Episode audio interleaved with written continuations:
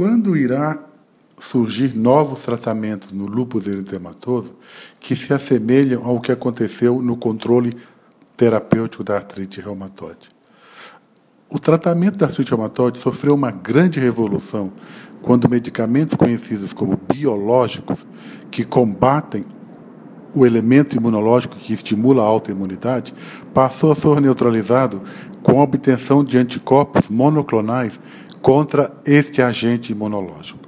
No entretanto, no lúpus eritematoso, ainda não surgiu nada que se assemelhe a esse tipo, principalmente porque parece que não temos um agente imunológico bem definido do tipo que acontece na artrite reumatoide.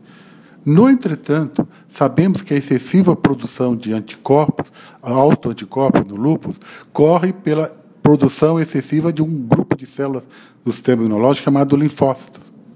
E esse linfócito é conhecido como linfócito B.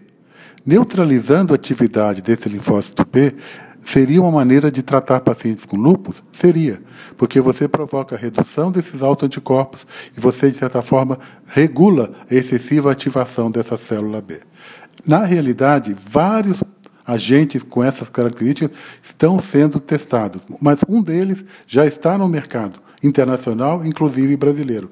Conhecido com o nome Bibenlista, ele funcionaria como um regulador da excessiva ativação de linfócitos B e tem mostrado ser benéfico não para todos os pacientes com lúpus, para um certo grupo de pacientes, principalmente aqueles onde as manifestações clínicas são de artrite, manifestações da pele, algumas alterações hematológicas e sintomas constitucionais, tipo febre, fraqueza, perda de cabelo.